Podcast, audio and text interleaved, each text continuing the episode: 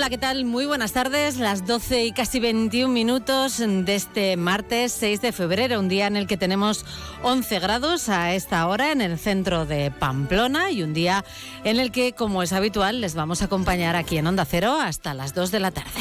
Más de uno Pamplona. Marisa Lacabe, Onda Cero.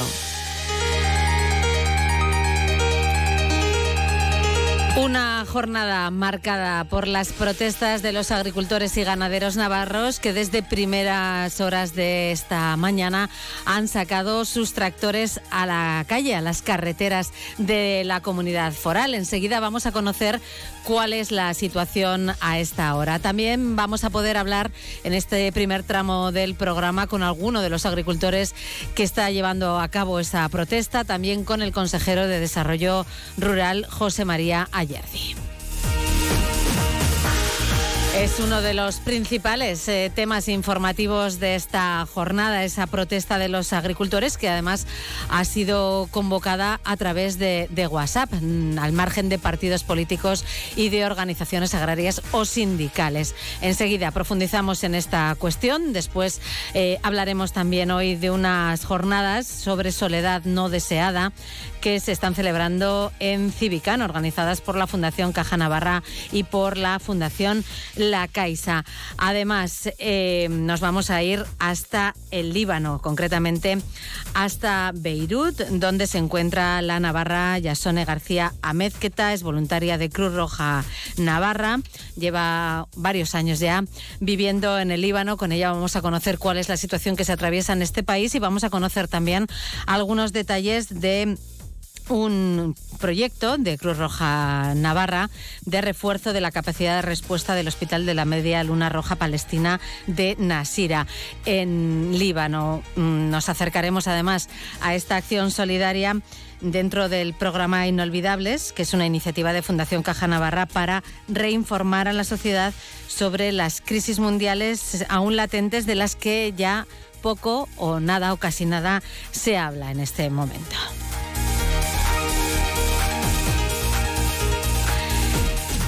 Seguiremos viajando, en este caso en el arte de viajar como es habitual los martes, con Viajes Marfil y Viajes Navarsol. Hoy visitaremos Italia y el punto final hoy lo va a poner José Antonio Navidad, que es el director de Pamplona actual.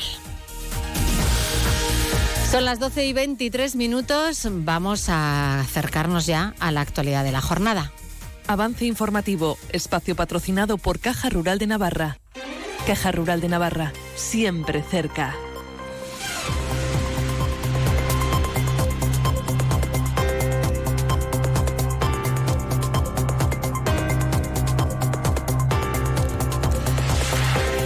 Milagros Vidando, muy buenas tardes. ¿Qué tal, Marisa? Muy buenas tardes. Una jornada marcada, como decíamos, desde muy primera hora de la mañana por esas protestas de los agricultores y ganaderos navarros. Efectivamente, y que se ha dejado notar, como decíamos, desde primera hora de esta mañana en algunos puntos de la comunidad foral, como la Ronda de Pamplona, las rotondas de Tayunche, Berriozar y Taroa o la Zartica, y también en los accesos a otras localidades, como es el caso de Tafalla, Lumbier y Estella, pero también uh -huh. en la Ribera pues, ha, se ha dejado notar la presencia de los tractores en la carretera. Vamos a acercar a, al momento actual. Eh, vamos a saludar a Miquel Santamaría, portavoz de la Policía Foral. Muy buenas tardes. Hola Marisa, buenas tardes. ¿Cuál es la situación a esta hora?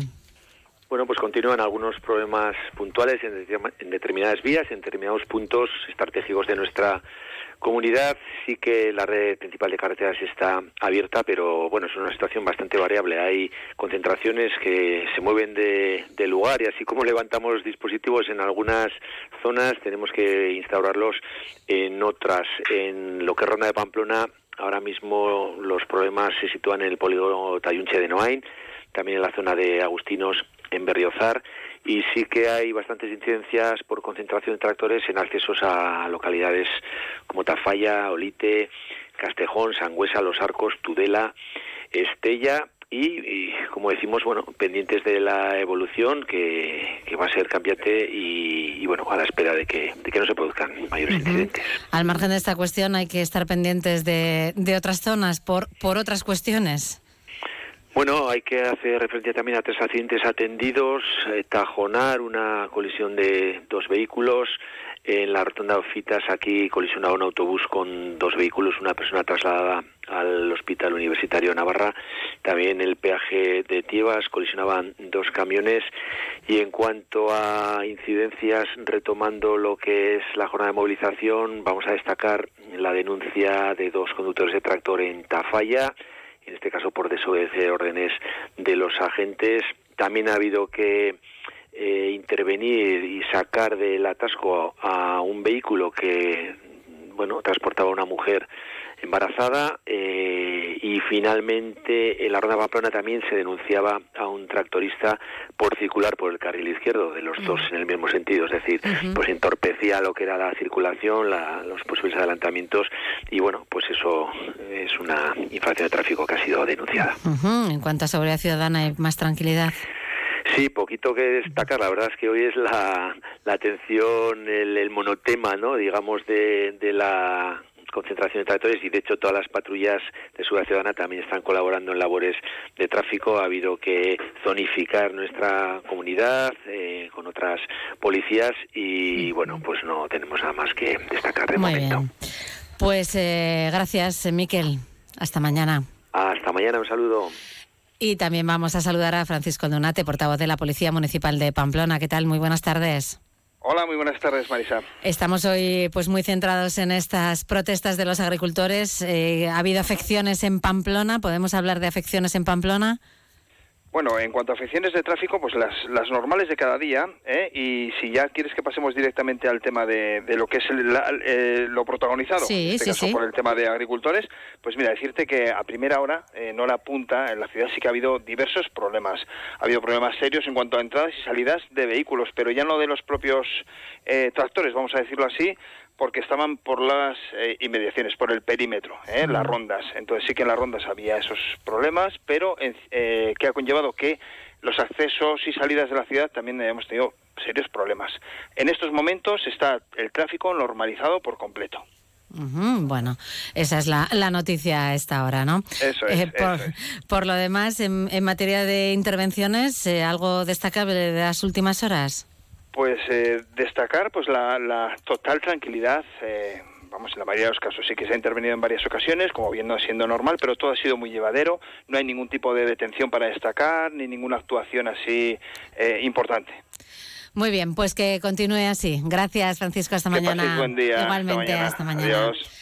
Bueno, pues la última hora es esta. Eh, vamos con quizá el repaso también ¿no? de lo que ha ido sucediendo esta mañana. Sí, bueno, también decir que estas incidencias están afectando en Pamplona, principalmente en Pamplona y en comarca, a la línea 16, Eizuainoa en Beriain y a la línea 17, Berriozar-Mutilva. ¿eh? También el transporte urbano comarcal pues se está viendo de alguna manera afectado por estas movilizaciones. Movilizaciones a las que también se refería esta mañana, porque le preguntábamos por ello a la presidenta del Gobierno, María Chivite, ha dicho que hay que garantizar la libre manifestación de agricultores y ganaderos que han sacado los tractores a la calle, pero también decía que no estaba del todo de acuerdo con algunas de las reivindicaciones eh, de, cuya competencia eh, tiene competencia, mejor dicho, el gobierno de Navarra. Dos cuestiones en concreto, aunque sí que también apoyan otras de sus reivindicaciones. Vamos a escuchar lo que decía esta mañana María Chivite. Las reivindicaciones que ayer se nos trasladaron por parte del, sector, hay dos concretamente que tienen que ver con las competencias propias del Gobierno de Navarra. Una era volver al sistema tributario de módulos, cuestión que no puedo compartir porque tenemos que avanzar a una fiscalidad más justa, y el sistema de módulos no lo es.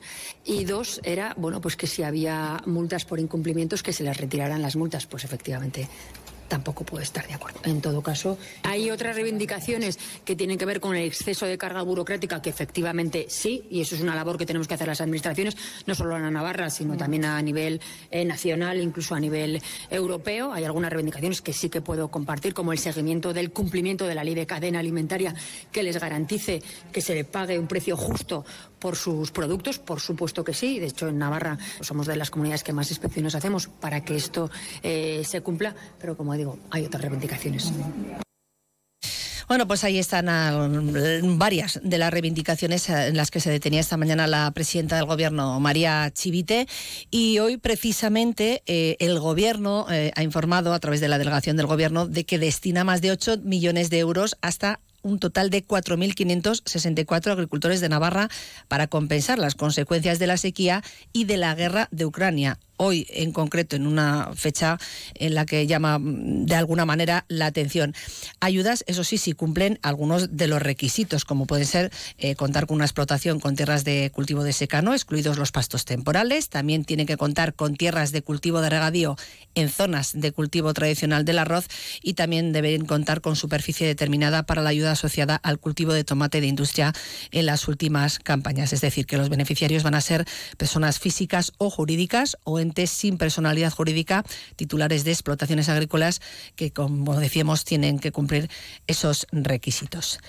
Agua, que también es fundamental para, los agricultores. Bueno, pues decir que el agua almacenada en los embalses de Navarra ha pasado del 80% en diciembre al 85% en enero, un mes que ha resultado muy cálido en la mitad norte y cálido en la mitad sur y que las precipitaciones se han situado en valores medios, aunque en la mayoría de las estaciones del tercio norte y en las estaciones de la parte alta del Valle del Ebro el mes ha resultado más seco.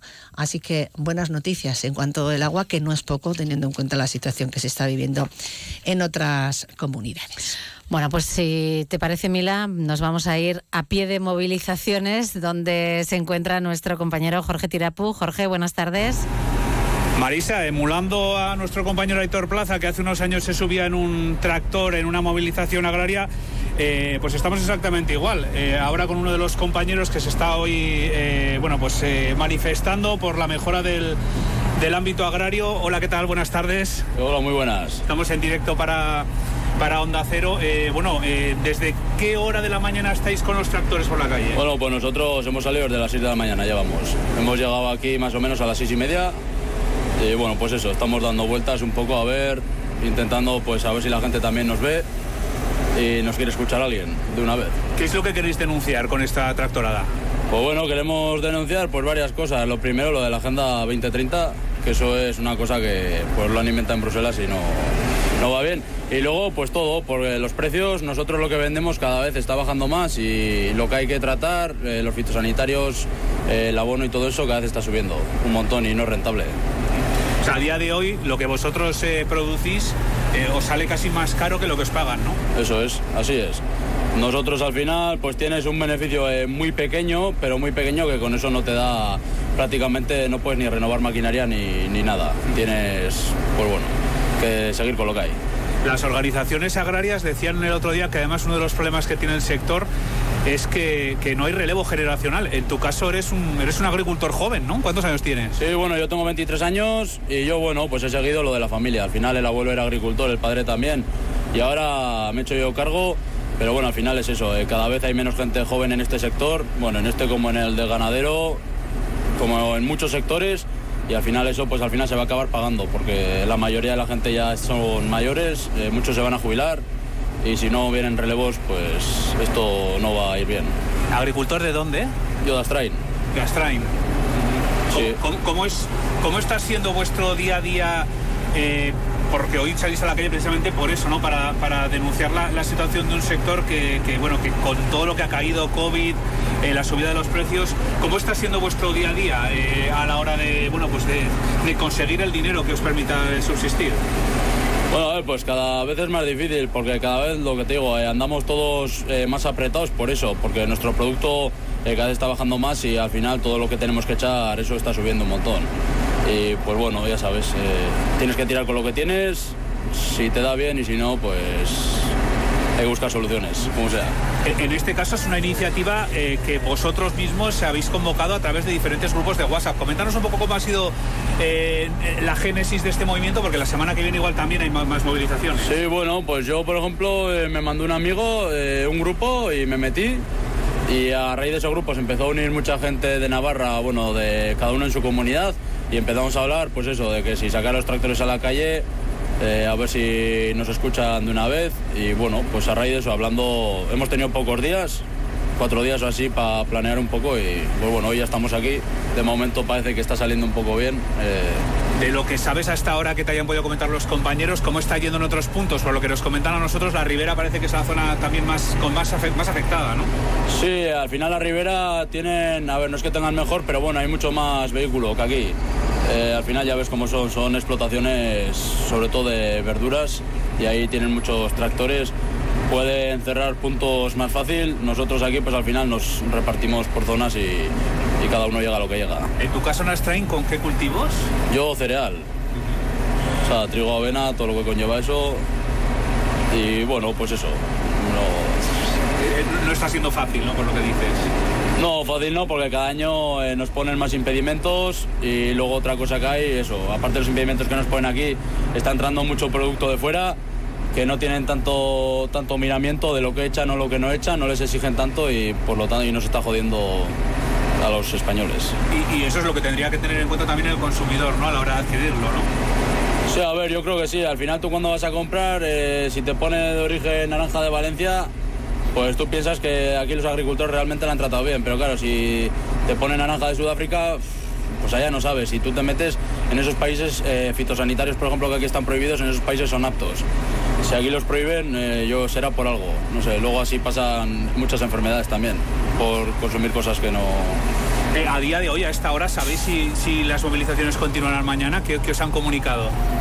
Pues de momento no sabemos nada, eh, pues no hemos hablado. Esto será sobre la marcha. mañana, pues si hoy no nos escucha nadie, pues mañana habrá que salir y pasado. Y si nos consiguen escuchar algún día, aprovechando los micrófonos de Onda Cero que, están ahora mismo aquí en, directo, ¿qué te gustaría decirle eh, al gobierno, en este caso, antes te referías a la Unión Europea con, esa Agenda 2030, con la política agraria común, pero eh, ¿qué te gustaría trasladarles al gobierno? ¿Qué mensaje te gustaría que les llegara después de este día de movilización? Pues a ver, se, se tienen que dar cuenta que la gente así como seguimos no podemos vivir, eh, tienen algunas leyes, las tienen que reformar porque nos están perjudicando mucho también a la hora de dejar barbechos mismos. Cada vez hay que dejar más y al final es eh, cultivo que, se pierde. Y luego que miren también, pues eso, eh, muchas cosas que entran de otros sitios, de otros países, que tienen que poner más, le tienen que dar más caña con las normas.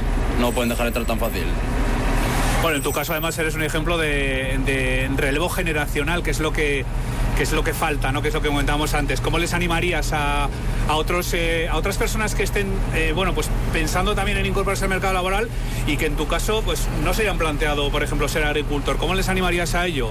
Pues a lo primero que para esto, eh, lo primero yo creo que si te viene de familia lo tienes bastante más fácil que si empiezas de cero. Pero bueno, el que se quiera meter, pues ya sabe que le tiene que dedicar muchas horas, mucho esfuerzo y al final, pues eso, ir subsistiendo cada día como puedas. Bueno, Marisa, pues eh, a pie de tractor, como quien dice, eh, recogiendo los testimonios, en este caso, eh, no, no, habíamos preguntado ni el, ni el nombre, ¿cuál es tu nombre? Iñaki Ciriza. Iñaki Ciriza, agricultor de Astrain de 23 años, ¿no? Sí, 23. 23 años. pues viviendo lo que está siendo este día importante para ellos. Iñaki, gracias. suerte en las reivindicaciones y, lo dicho, que vaya todo lo mejor posible. Vale, gracias a vosotros. Bueno, yo, Marisa, continúo en el tractor, puedes moverte, Iñaki, no hay problema, que ahora mismo se están moviendo en esta rotonda en la que nos encontramos. Eh, estamos ahora mismo exactamente eh, a la altura de la zona de Cordovilla. Muchas gracias, Iñaki. En la zona de, de Cordovilla, donde están los tractores ahora mismo, pues bueno, dando vueltas a la rotonda. En principio bueno, aunque hay eh, cierta ralentización del tráfico, no está habiendo grandes problemas, están en todo momento coordinados por el Guardia Civil. Esta es la imagen ahora mismo, Marisa, en este punto, eh, en, el polígono de Cordovilla, donde hemos podido escuchar las palabras, en este caso de Iñaki, un agricultor de 23 años que nos explicaba, pues bueno, la situación eh, bueno, tan delicada que atraviesa el sector, Marisa. Muy bien, pues gracias Jorge y nada, te esperamos luego que regreses en el informativo de a las dos y media. Esperemos que esté aquí, Mila. Más cuestiones del día. Enseguida vamos a intentar en unos minutos hablar también con el consejero de Desarrollo Rural, con José María Ayerdi. Antes vamos con otras cuestiones. Bueno, pues tenemos que contar eh, cuestiones bastante diferentes. La Junta Directiva de la Sociedad Deportiva Alsaso ha denunciado ante Policía Foral el intento de una o varias personas de tomar imágenes de jugadoras del equipo cuando estaban en los vestuarios al término de un entrenamiento. Según explica en un comunicado que ha publicado en redes sociales, estos hechos ocurrieron el pasado viernes cuando finalizó el entrenamiento del equipo regional femenino explica en ese comunicado que cuando las eh, jugadoras se, fueron al vestuario y bueno, pues en ese intervalo de, ir hacia las duchas, pues pudieron comprobar que en el ventanal trasero de los vestuarios había una o varias personas con teléfonos móviles. Para cuando quisieron darles capturas salieron a la carrera, pero eh, fue imposible, vieron que se metían en un coche color oscuro, con lo cual no pudieron andar con ellos solos. lamentable lamentable situación, lamentable noticia y sobre todo decir que bueno que los hechos ya han sido puestos, como decíamos, en mano de policía foral a través de denuncia. La situación ya se encuentra bajo investigación, esperando a que se dé caza a estas personas mediante las cámaras de vigilancia de la instalación y otras herramientas que han puesto a disposición de las autoridades y veremos, ¿no? Esperemos que finalmente pues se, se dé con, los autores de, de estos hechos.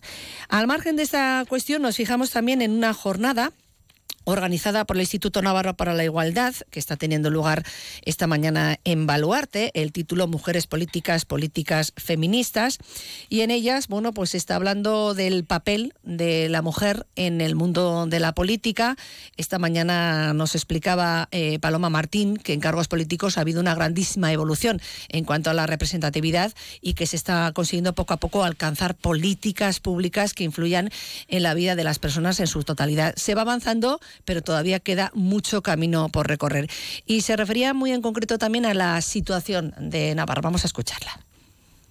En Navarra, por ejemplo, cuando hablamos de alcaldesas también ha aumentado, hemos pasado de 70 a 90. Abarcar todas las políticas públicas o abarcar aquellas necesidades ¿no? que dicen las alcaldesas que tienen, por ejemplo, en cuestión de recursos, cuestión de atención, por ejemplo, en cuestión de empleabilidad, por ejemplo, en cuestión de violencia. Y hay algo que me gustaría resaltar específicamente. Hemos dado muchos pasos, pero lo que no podemos es darlo por hecho.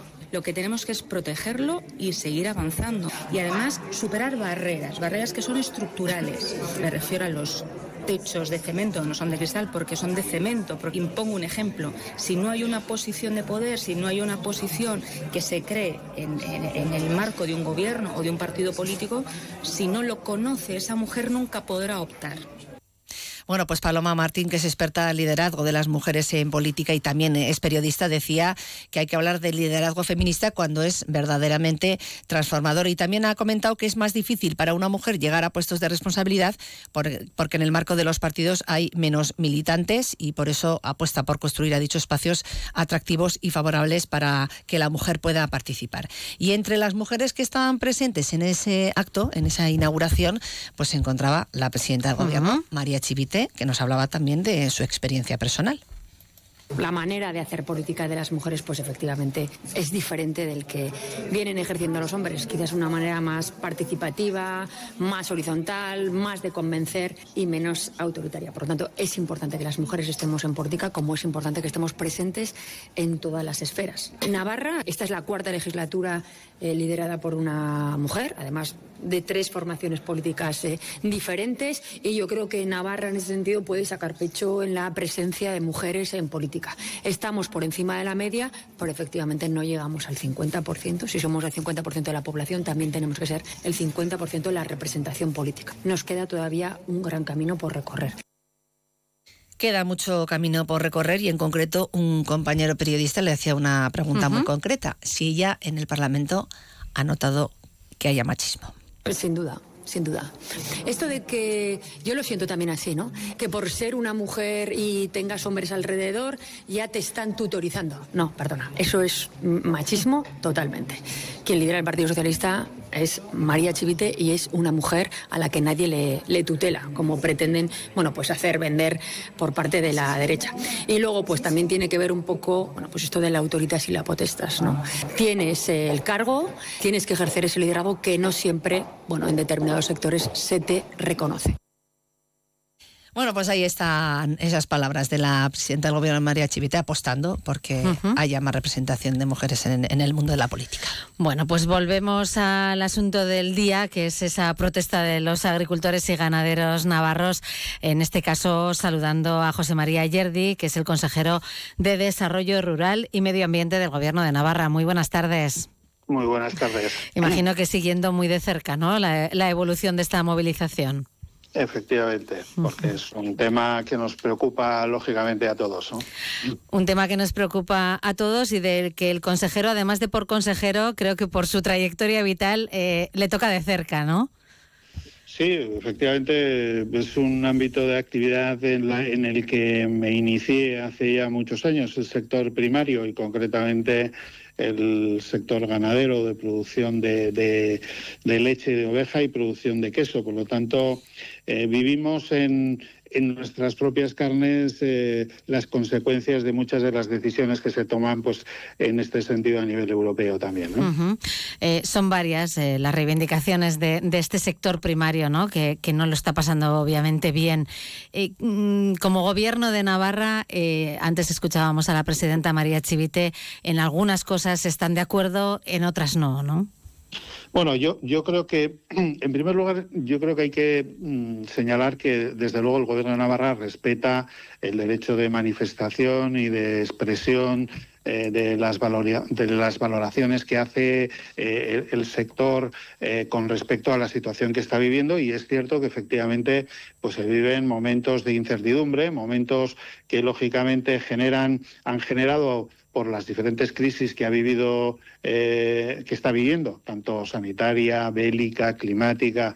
Esto tiene una repercusión directa en el incremento de costes de producción, tiene un incremento, un impacto en el incremento de la inflación en, la renta real que tiene este sector, que, lógicamente se ve, se ve afectado porque es un, un, sector además eh, más débil eh, de la, del conjunto de la cadena económica a nivel europeo, que evidentemente tiene que afrontar retos en cuanto a problemas que tienen también otros sectores como el del relevo o la falta de relevo más concretamente, la incidencia que tiene el cambio climático o la competencia exterior, ¿no? Es decir, pues frente a productos que eh, realmente se introducen en el mercado europeo y que generan un dumping social y económico porque se producen en unas condiciones tanto de costes como de gestión ambiental diferentes al de al de el, primer sector en, Europa. Esto obviamente eh, pues nos lleva a tener que tomar decisiones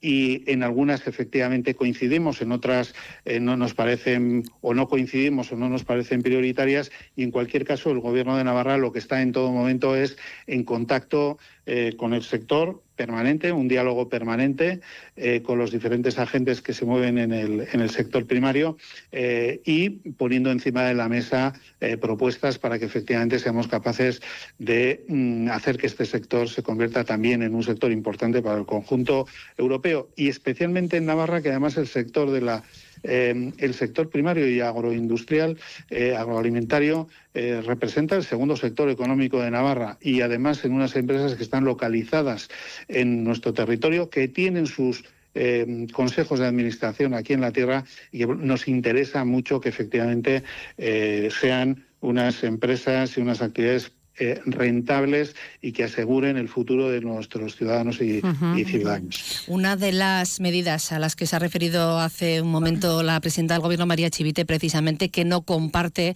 su gobierno, es el que tiene que ver con el sistema tributario de, módulos. ¿Por qué?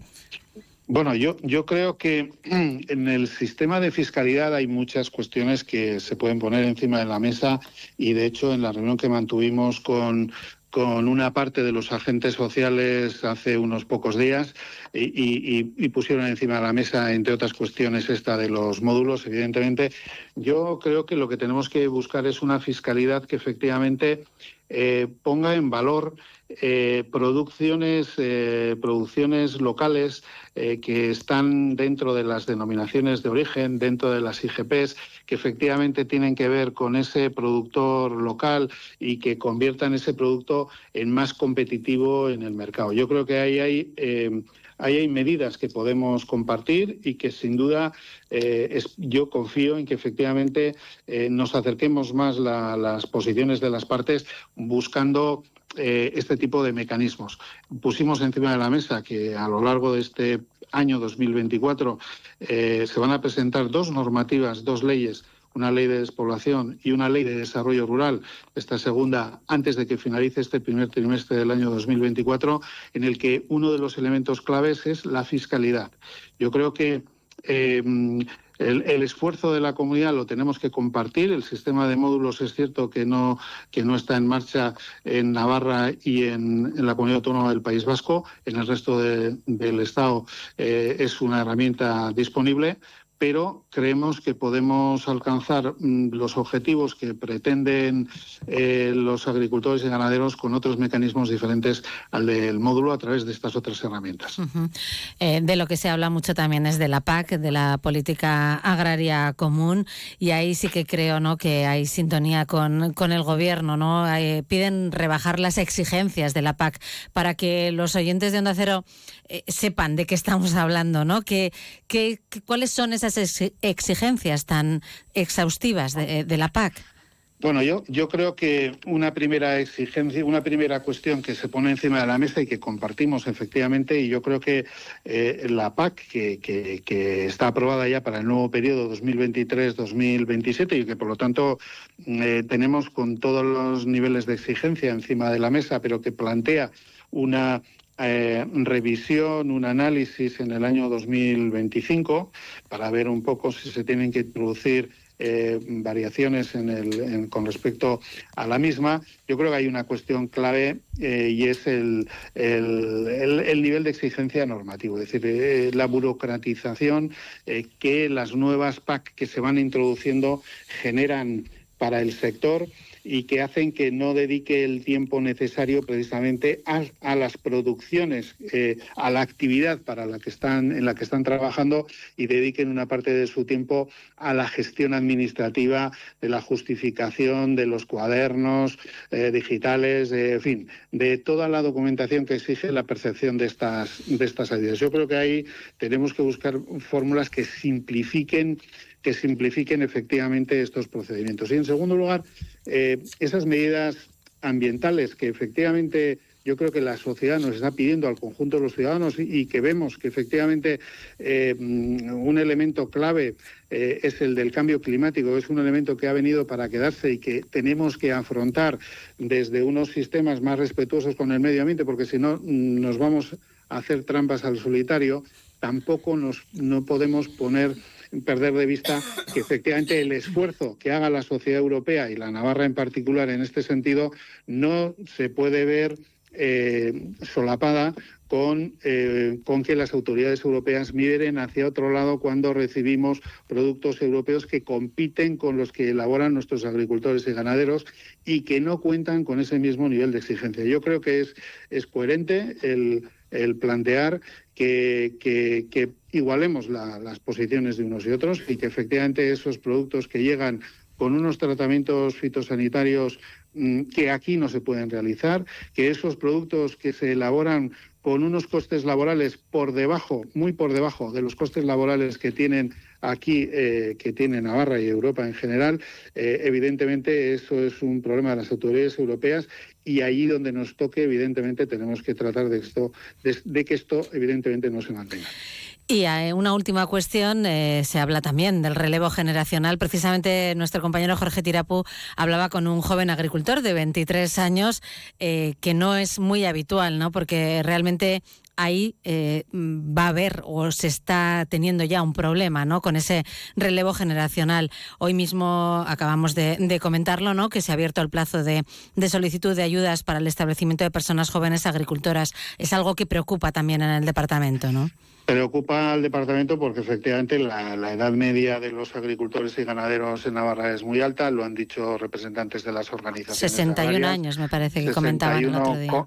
61,5 de media. Hmm. Evidentemente, mm, eso dice muy poco del futuro que puede tener el sector y, por lo tanto, dice mucho de la necesidad de, introducir cambios en este sentido. ¿no? Por un lado, eh, pues estas medidas de incorporación de jóvenes a la actividad agrícola ganadera. El año pasado se incorporaron 76 eh, jóvenes. Yo, yo, creo que también hay que tener en cuenta mm, un elemento clave y es que eh, mm, hay únicamente 2.300 eh, ATPs, es decir, agricultores a título principal, eh, cuando las ayudas de, la PAC las perciben más de 10.000 personas. yo creo que mm, hay que buscar sistemas de apoyo a la, a la jubilación del sector a través de otros instrumentos y hacer que los recursos que efectivamente llegan a través de la PAC se destinen a la actividad principal agrícola ganadera. Yo creo que haremos un espacio más atractivo para que efectivamente ese relevo se pueda producir. Sin medidas, mm, yo creo que drásticas en este, en este sentido y con un esfuerzo compartido. Yo creo que la sociedad en general es consciente del papel que tiene el sector primario en la sociedad. Eh, no podremos avanzar y seguiremos en una situación pues límite que también se da en otros sectores económicos esa falta de relevo, pero que en el sector primario pues es, dramática. Bueno, pues lo vamos a dejar aquí que el tiempo se nos termina. José María Yerdi, consejero de Desarrollo Rural y Medio Ambiente del Gobierno de Navarra, gracias por atender hoy la llamada de Onda Cero. Muchas gracias a vosotros. Y tenemos ya poquito tiempo para, para más. Eh, no sé si Natalia Alonso, que la tenemos aquí.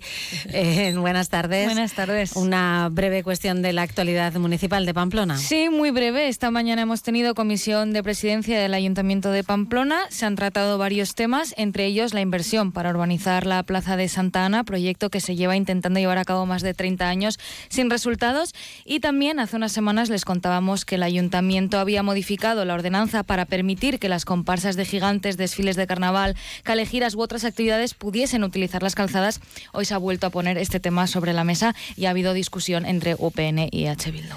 Bueno, pues eh, a las dos y media os escuchamos eh, a Jorge Tirapu, a Milagros Vidondo y a Natalia Alonso. Gracias a, a, todos.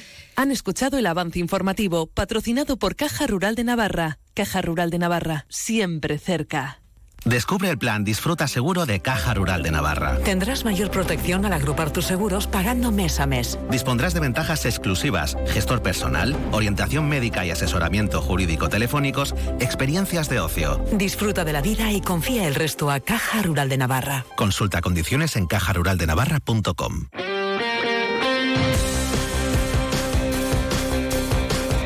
Y vamos también rápidamente con la actualidad deportiva. Javier Saralegui, buenas tardes. Buenas tardes, Marisa. Voy a comenzar por lo de ahora mismo. Vale. Y ahora mismo es que acaba de salir el horario del partido Osasuna la vez, que es un partido muy deseado por las aficiones. ¿Y a dónde se ha ido? Hoy, por, por tu cara. A un lunes a las 9 de la noche. Buah.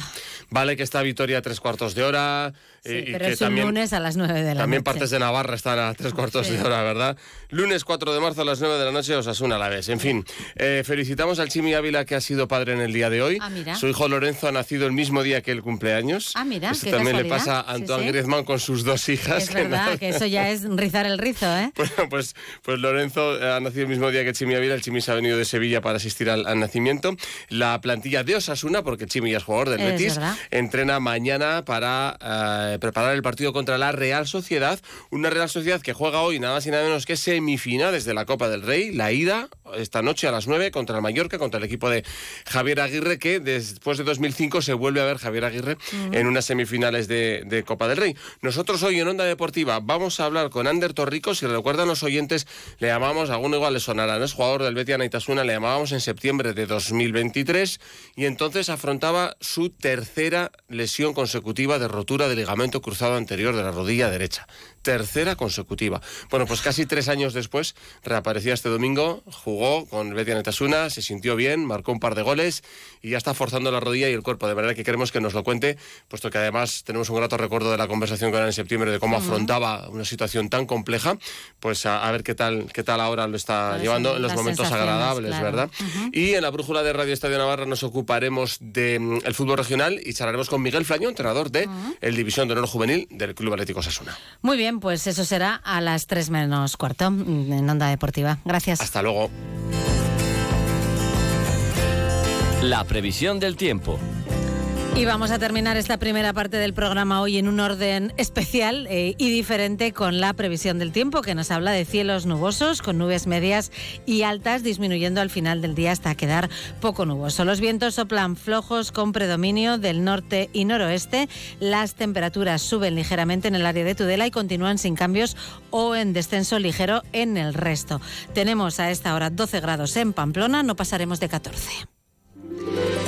Llegamos así a la una de la tarde, conocemos las noticias nacionales e internacionales y seguimos aquí en Más de una Pamplona. Es la una de la tarde, mediodía en Canarias.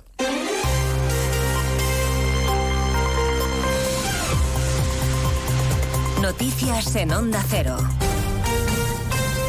Buenas tardes, repasamos a esta hora algunos de los asuntos de los que hablaremos con detalle a partir de las 2 en Noticias Mediodía y empezamos con una última hora. Nos vamos hasta Barcelona porque acaban de evacuar dos edificios en Badalona por el derrumbe de otro edificio de cinco plantas en el que podría haber, incluso personas atrapadas. Onda Cero Barcelona, Monsevals. Los bombes de la Generalitat han evacuado dos edificios en el número 9 de la calle Canigo de Badalona tras el derrumbe del forjado de un edificio de cinco plantas en el que se desconocen las personas atrapadas. Los edificios evacuados preventivamente, uno de los cuales ha sufrido una grieta, se tratan del número 7 y 11 y los contiguos al edificio que han visto colapsado su forgado, según han informado fuentes de los bomberos.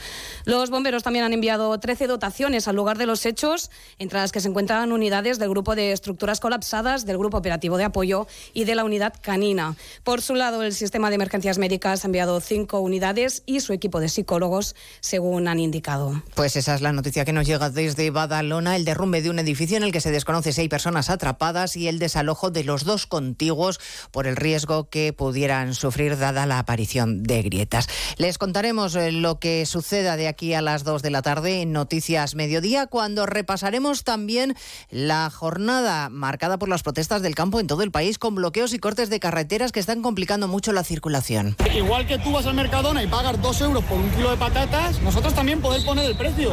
A nosotros vienen y nos dicen, toma, 10 céntimos un kilo. Y a esos precios no se puede trabajar, estamos trabajando a pérdida. Luego, las mismas condiciones que se exigen aquí en España, fitosanitarias, que se exigen a los productos que vienen de Marruecos y de Egipto. Y luego ahí están tratando con productos que aquí los tenemos prohibidos y están arruinando la agricultura de aquí.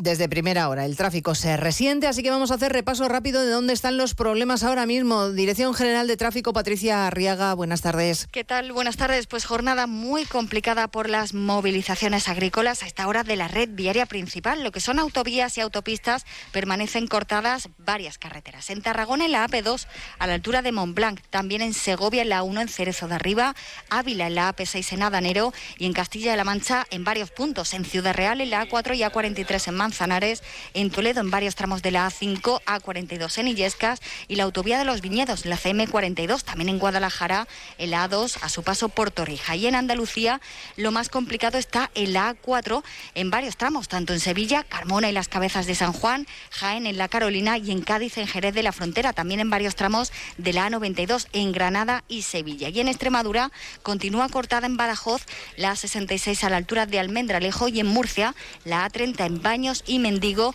en sentido Cartagena.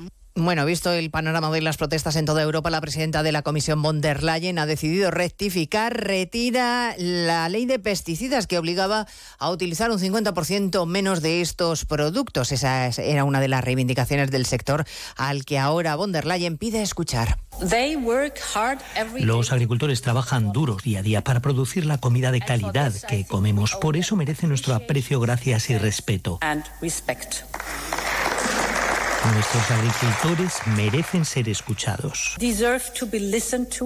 Otro de los problemas que también abordaremos a las 2 de la tarde para el campo es la sequía. Hoy la ministra Teresa Rivera ha, abierto la puerta a enviar agua en barcos no solo a Cataluña, también a Andalucía, si hiciera falta. Estamos a la espera de que finalice el Consejo de Ministros y de a conocer la valoración del Gobierno sobre la propuesta del presidente ahora que quiere modificar la ley de enjuiciamiento criminal, cuando ya saben que hace solo unos meses le reprochaba al Partido Popular los intentos por acortar los plazos alegando que favorecía la impunidad.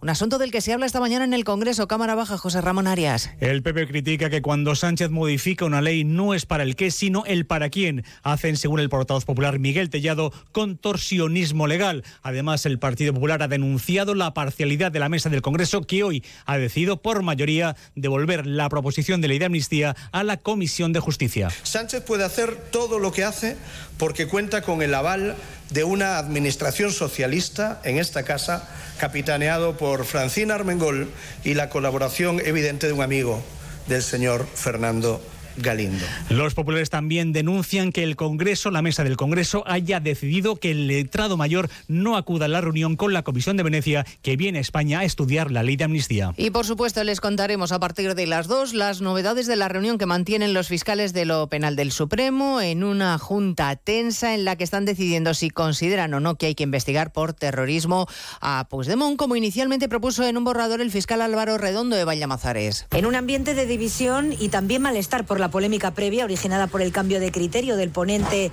Álvaro Redondo, que elaboró un primer escrito a favor de pedir al Supremo que investiga a Puigdemont por terrorismo y luego informó en contra, 15 fiscales de lo penal del Supremo deliberan sobre el informe.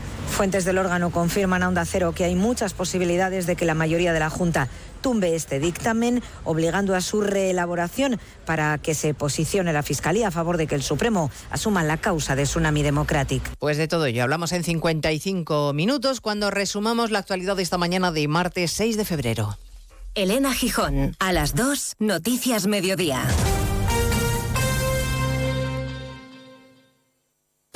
Cada tarde, Julia te invita al diálogo sereno, a debatir con argumentos, a reír, descubrir y aprender. Y eso es lo que la radio debe intentar cada tarde. Celebrar la vida, divertir, entretener, dar que pensar, acompañar y tocar un poco las narices. Eso también. Julia Otero, cada tarde a las 3, Julia en la Onda. Y cuando quieras, en la web y en la app de Onda Cero. Te mereces esta radio.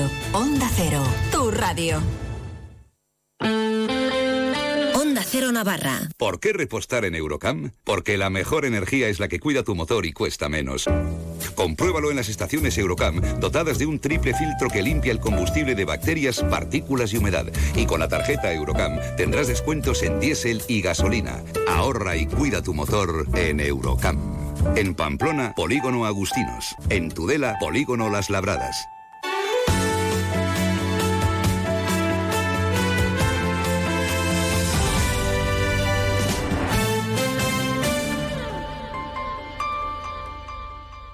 Muy buenas. Tenemos la oportunidad de hablar con el doctor Luis Gutiérrez Serantes. Le conoceréis porque ha estado más de 20 años en televisión española. Escuchemos la consulta. Doctor, me han recomendado tomar vitamina C para un problema de encías sangrantes y para el sistema inmunológico. ¿Cuál me recomienda? Te recomiendo tomar BIT C1000 liposomada de laboratorios Marnis. Al ser liposomada, BIT C1000 es muy eficaz y además mejoramos su absorción. Pide BIT C1000 de Marnis en herbolarios, farmacias y para farmacias. Más información en marnis.com. Más de uno Pamplona. Onda Cero. Jesuitinas Pamplona, en Chantrea Sur. Jesuitinas, investigación, acompañamiento y excelencia a tu disposición. Somos el primer centro en Navarra en ser reconocido centro referencia de Google. Ofrecemos la posibilidad de cursar nuestro bachillerato de investigación B en colaboración con prestigiosas instituciones. Conseguimos resultados excelentes en la EBAU. Asegura tu plaza matriculándote en cuarto de la ESO. Reserva tu cita y conoce Jesuitinas en Chantrea Sur. Teléfono 948 127211 y jesuitinaspamplona.es. Si elegir es ahorrar for you, ahorra eligiendo segunda unidad al 70% de descuento en más de 2.000 productos, como en el detergente líquido Ariel Alpes de 40 lavados. Comprando dos te ahorras el 70% en la segunda unidad. Hasta el 12 de febrero en Carrefour y Carrefour.es. Carrefour, aquí poder elegir es poder ahorrar. Atención, atención. Beun Salud liquida todas sus existencias por obras. Beun Salud con descuentos de hasta el 50%. Beun Salud en calle Mayor 34 Pamplona y en beunsalud.com. No esperes a septiembre. Comienza a estudiar en febrero y titula antes. Matricúlate a distancia en el Instituto Superior de FP Universae. Abierta convocatoria de matrícula para más de 50 titulaciones de FP. Entra en universae.com y contáctanos por teléfono o WhatsApp. Universae, change your way. Este miércoles, en Más de Uno Pamplona, descubre los planes en salud y bienestar con la doctora Pilar Julián. Hola, soy la doctora Pilar Julián. Sabemos que podemos ayudarte a sentirte mejor. No te quedes con la duda. Ven y pregúntanos. Con la colaboración de la Clínica Andreu Julián. Teléfono 948 13 21 79 o clínicaandreujulián.es. Construcciones Conslau. Buscamos las mejores soluciones para la ejecución de los proyectos con la máxima calidad, adaptándonos a las necesidades de cada cliente. Construcciones Conslau. Reformas, rehabilitación y todo tipo de obra. Particulares, comunidades de vecinos, empresas, colegios, expertos en obra dotacional. Porque la calidad no es cara. Construcciones Conslau. Teléfono 948 31 75 63 o www.conslau.com. Hola Ana, qué bien te veo. Sí, vengo de Óptica Russo y estoy súper contenta con mis nuevas gafas para la hipermetropía. Tienen unas lentes más finas por lo que son comodísimas.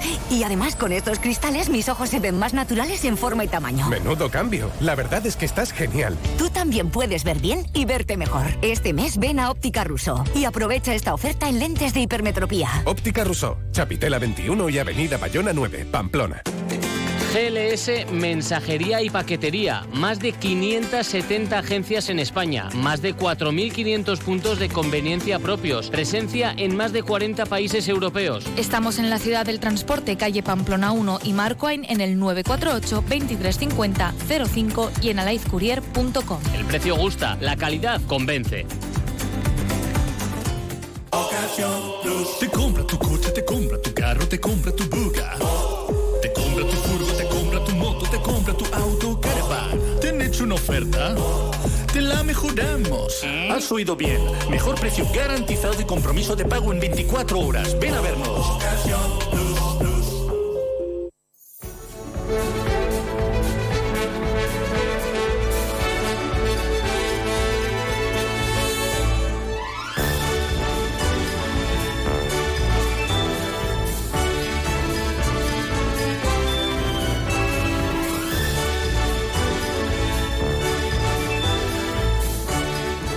La una y once minutos, seguimos. Esto es más de uno Pamplona. Aquí vamos a estar acompañándoles hasta las dos de la tarde en este día, un martes 6 de febrero, que por qué no, es un gran día para donar sangre. Cualquier día es un gran día para hacerlo.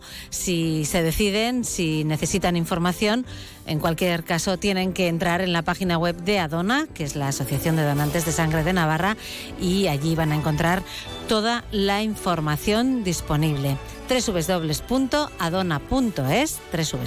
www.adona.es, esa es la página web a la que se tienen que dirigir, recordando siempre que donar sangre es regalar vida.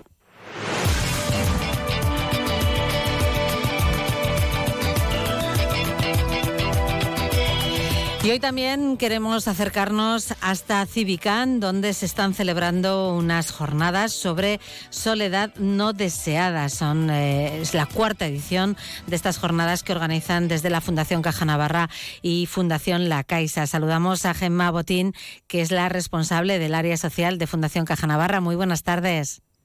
Buenas tardes. Bueno, interesante desde luego mm, el planteamiento de estas jornadas, ¿no? Y de ahí también yo creo que, que viene el que sean las cuartas ya, ¿no? El que, el que se hayan eh, mm, repetido una vez más, ¿no? Sí, efectivamente. Yo creo que la soledad no deseada es uno de los retos eh, mayores que tiene la sociedad y el hecho de realizar esta cuarta jornada pues eh, tiene que ver con, esa necesidad también de visibilizar, de sensibilizar y de trabajar e interiorizar eh, bueno, en qué, qué, ¿no? qué, qué, qué es esto de la soledad no deseada y qué impacto puede tener también eh, social. Soledad no deseada que afecta especialmente a las personas mayores, ¿no?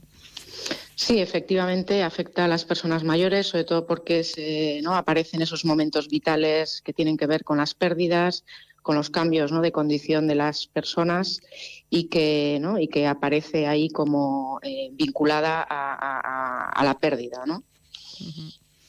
Durante la jornada se están tratando bueno, pues, eh, cuestiones eh, con opiniones eh, de voces expertas ¿no? Eh, para hablar de esa vida plena ¿no? y de la soledad en la vejez. ¿no? Eh, hay muchas personas también estudiando esto, ¿no?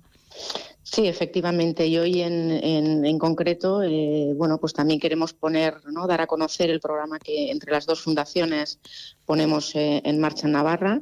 Es un programa que se llama Siempre Acompañados de Fundación La Caixa y eh, que lo tenemos implantado ya en tres barrios de la mano del Ayuntamiento de Pamplona, que son Iturrama, San Juan y Chantrea y, que efectivamente eh, tiene como objeto detectar esas personas que viven esta situación de soledad no deseada, eh, hacer, hacer, con ellas un plan de intervención y desde luego también intervenir en la comunidad ¿no? como red de apoyo eh, más importante para, para salir de esa situación. Está implantado ya y está dando buenos resultados. Sí, en principio en estos eh, dos años eh, se ha atendido a unas 200 personas. En los, se, sí, eh, comenzó en el año 22 y en un barrio en, San Juan y ahora está desde hace otro desde hace otro año está en Iturrama y en Chantrea y es verdad que es un proceso lento porque cuesta muchísimo detectar esos casos cuesta muchísimo que las personas mismas reconozcan esa situación de soledad eh, y bueno, es un programa que no tiene grandes datos, pero eh, sí que nosotros, eh, o desde el programa se está viendo que en Navarra lo son por esa dificultad ¿no? que hay de detección y de, y de lanzarse, ¿no? de, de lanzarse a, a, formar parte ¿no? del programa y de, de, trabajar para salir de ello. Eh, supongo que mm, Gemma Botín ha estado siguiendo todas las ponencias de, la jornada hasta ahora. Eh, se, ha, se, ha, hablado de, mm, se ha abordado el tema de la vida plena y la soledad y también de la banalización del malestar. ¿no? A veces no le damos la importancia que, que merece, ¿no? Sí, efectivamente. O sea, esto eh, que es un proceso individual muy interno que pasa también por, bueno, pues analizar, ¿no? Y hacer ese, ese, ese análisis individual, ¿no? De cómo estoy. Eh, también abrazar eh, el malestar en el sentido de que todas las personas, eh, ¿no? Que, la, que el vivir siempre lleva malestar y muchas veces escondemos ese malestar, no lo afrontamos cuando realmente eh, esto va también de abrazar ese malestar con el que todas las personas eh, tenemos que vivir eh, día a día. Y luego la tercera parte sería esa conexión humana, ¿no? esa conexión con, con, con lo exterior, ¿no? con esas redes para poder, bueno, pues desde ese trabajo individual y de ese reconocimiento y abrazo de la, del malestar, eh, tener una vida eh, que tenga el mayor sentido posible, ¿no? Esa vida plena que, que, es muy difícil y es muy eh, igual muy fácil decirlo, ¿no? Pero esa vida que, que tenga esa vida con sentido que también está relacionada con, la aportación a la comunidad, seguramente seguimos hablando. Y a esta hora eh, está teniendo lugar una mesa redonda con un enfoque, me ha parecido a mí muy atractivo, ¿no? Porque eh, son personas que han trabajado o siguen trabajando en, este sector, ¿no? Eh, que ya están jubilados o, muy cerquita de hacerlo y que mm. están hablando sobre las diferencias que hay entre estudiar y reflexionar sobre la vejez y lo que piensan ahora, ¿no? Cuando son personas ya mayores o casi. Efectivamente, o sea, eh, bueno, la mesa está siendo muy eh, entretenida porque es verdad que son personas diferentes, que es verdad que todas se han dedicado a, ¿no? a trabajar ¿no? y hasta eh, cerca ¿no? y a estudiar ¿no? Mm. este fenómeno, pero están en un momento de la vida en el que están transitando o ya han transitado a, ¿no? a ser mayores y, dejar de ser, eh, pues quizás, ¿no? importantes en el trabajo o en otros sectores, ¿no? o socialmente. Sin embargo, eh, de lo que se está hablando es de cómo eh, se puede vivir de una manera pues, muy plena con esa aportación ¿no? a la comunidad y con ese acercamiento, ¿no? sobre todo huyendo del concepto que hemos tenido estos últimos años que está relacionado con el envejecimiento activo, ¿no? que tiene que ver con el hacer, con el hacer gimnasia, con el cuidar a mis nietos, con el leer, con ir a, cenar, con, ¿no? con la actividad, ¿no? con el llenar mi tiempo. Y, ahora ya se está hablando de cómo, eh, bueno, eh, esto no tiene que ver con eso, sino con, construir una vida eh, ¿no? que esté con sentido y que ahora mismo ya tiene mucho que ver con la aportación al bien común. Desde luego, interesante mesa y nos quedaría hablar de la cita de la tarde, que también hay que decir que se puede seguir toda la jornada a través del canal de YouTube de la Fundación Caja Navarra, con lo cual em, la conferencia de, la tarde de las 7, que creo que es especialmente interesante, ¿no? a cargo de, mm, del experto Javier eh, Yanguas, pues se va a poder, em, cualquier persona en su casa la va a poder seguir si quiere. ¿no? Eh, eh, las jornadas de esta mañana, perdona, sí que se pueden seguir por streaming y se van a quedar mm, grabadas en el canal de YouTube. Eh, la sesión de esta tarde no Ah. va a ser así. Ah, en la nota ponía Y- que sí. Ah, lo ponía, Sí, vale, sí, bueno. sí. Eh, entonces, eh, sí que, bueno, de todas formas, eh, hay plazas disponibles y Ujú. las que yo recomiendo porque Javier Yanguas, eh, que es ahora mismo el director científico de Fundación La Caixa, es una persona eh, que sabe muchísimo, que está muy cerca y, y que seguro va a ser súper interesante escucharle, ¿no? Que en, la, en, la, en la charla eh, Solos Juntos, ¿no? Ya es muy sugerente el título. Aborda, va a abordar la soledad no deseada desde un punto de vista más vinculado al estilo de sociedad en el que vivimos. Pues que mm, a veces, ¿verdad? Parece que, que, mm, deja un poquito de lado también a, a algunas personas. Pues eh, Gemma Botín, responsable del área social de Fundación Caja Navarra, gracias por haber estado con nosotros este ratito en Onda Cero. Bueno, muchísimas gracias por invitarnos y nada, y hasta otro momento. Hasta pronto. Gracias. Hasta pronto. Más de uno Pamplona. Onda Cero. Fontanería Iruña, rápidos y económicos. En Fontanería Iruña realizamos grandes y pequeños trabajos como aerotermia, suelos radiantes, cocinas, baños, calefacción y servicios de fugas. También tenemos servicio de urgencias 24 horas los 7 días de la semana. Teléfono 679-666-997. Recuerda Fontanería Iruña, teléfono 679-666-997.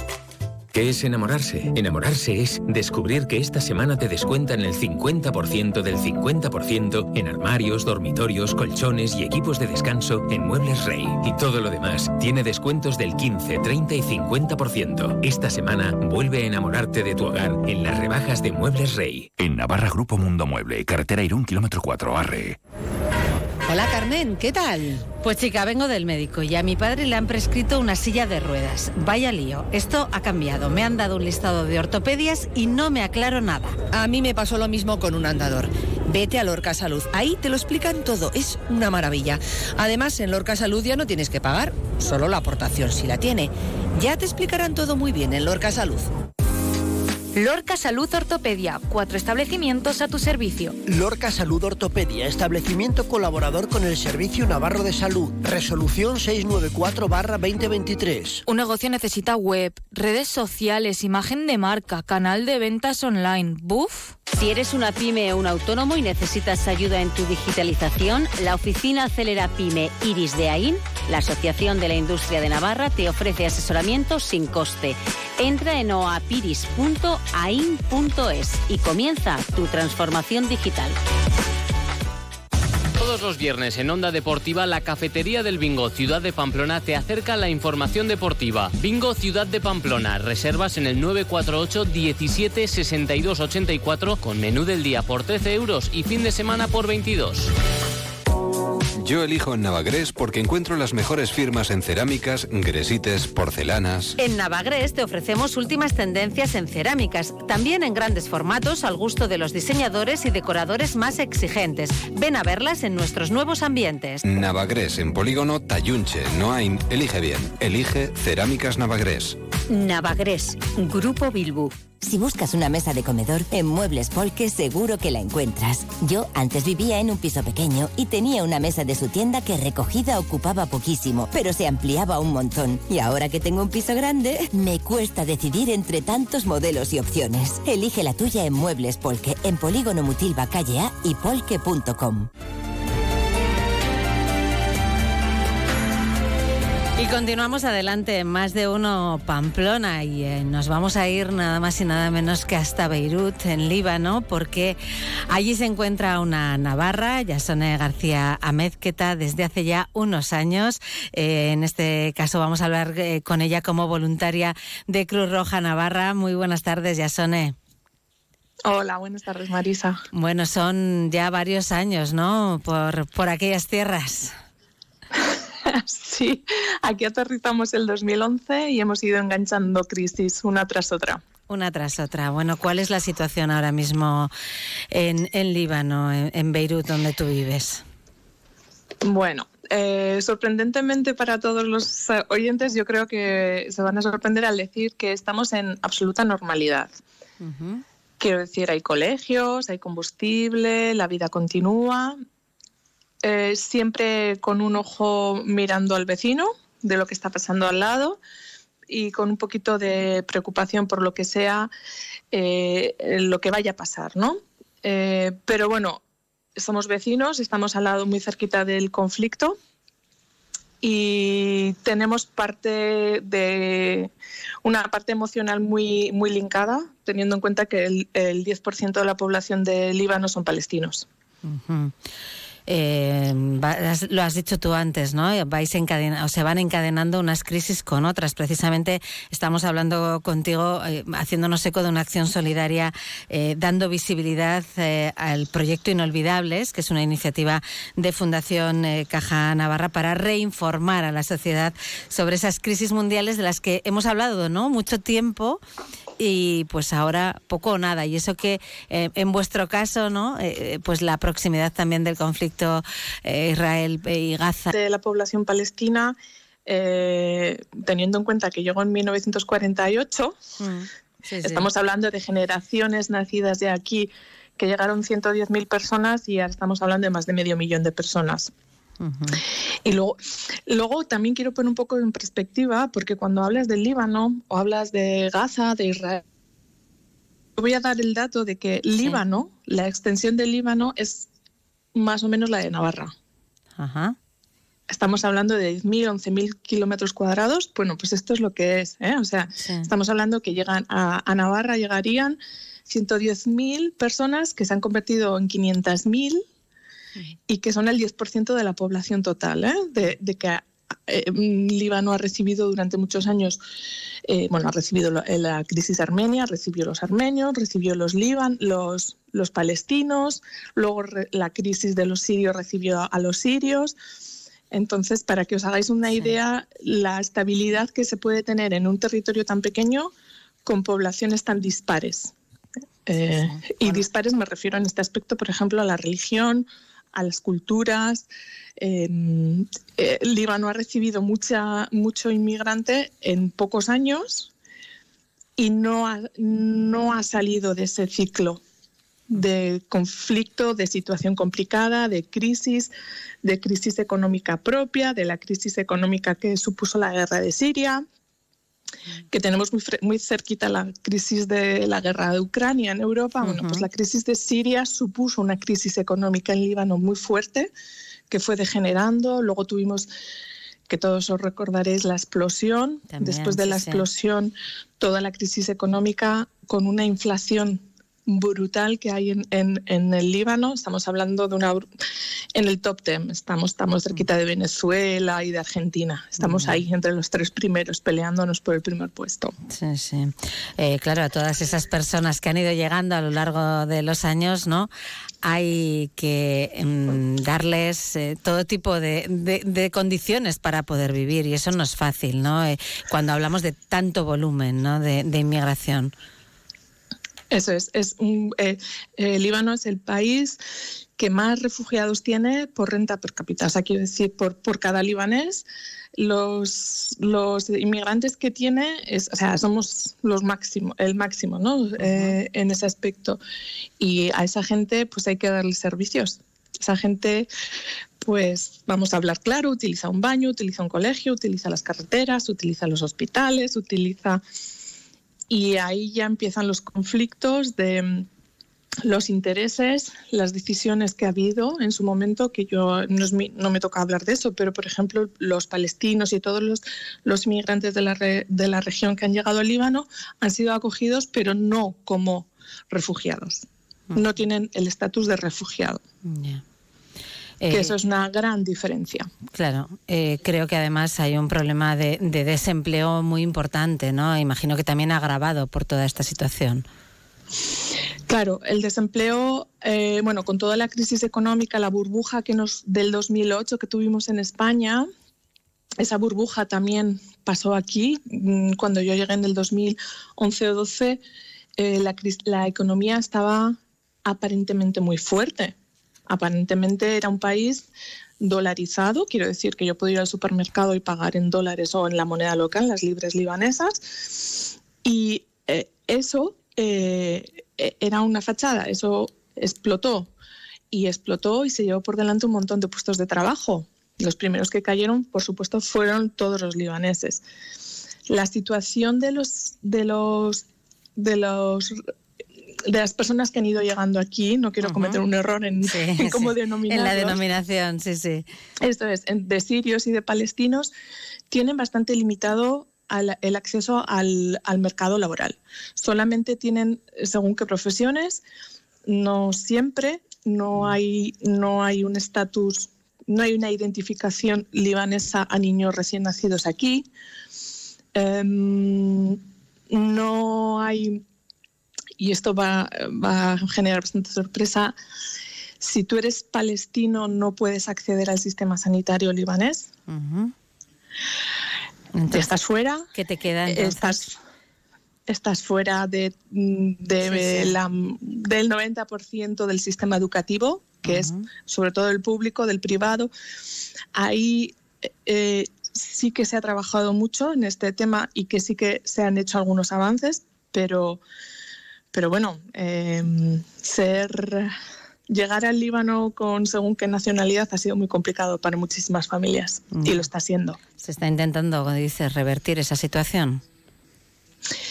Se está trabajando. Revertir esto es un poco complicado. Sí, bueno, esto puede llevar mucho tiempo, ¿no? Un esfuerzo titánico. Sí. Antes has comentado eh, lo del estatus de refugiado. Has dicho es muy diferente para que los oyentes de Onda Cero eh, entiendan, ¿no? ¿Cuál es esa diferencia? Bueno, pues yo creo que el ejemplo claro es eh, los refugiados ucranianos que llegaron a España, que entraron en un sistema, que les dieron una acreditación, que se mezclaron con nuestros niños en los colegios privado, público, concertado, como sea, pero tuvieron acceso. Eh, se, les eh, se les dio una, un techo, un alojamiento, bueno, al principio, pues dependiendo, ¿no? Las, las, provincias y también los pueblos, pues casas que había sueltas, les, se metió familias con niños. Todo eso aquí no, no está planteado así y no se puede plantear así. Eh, más, más que todo para mantener el equilibrio.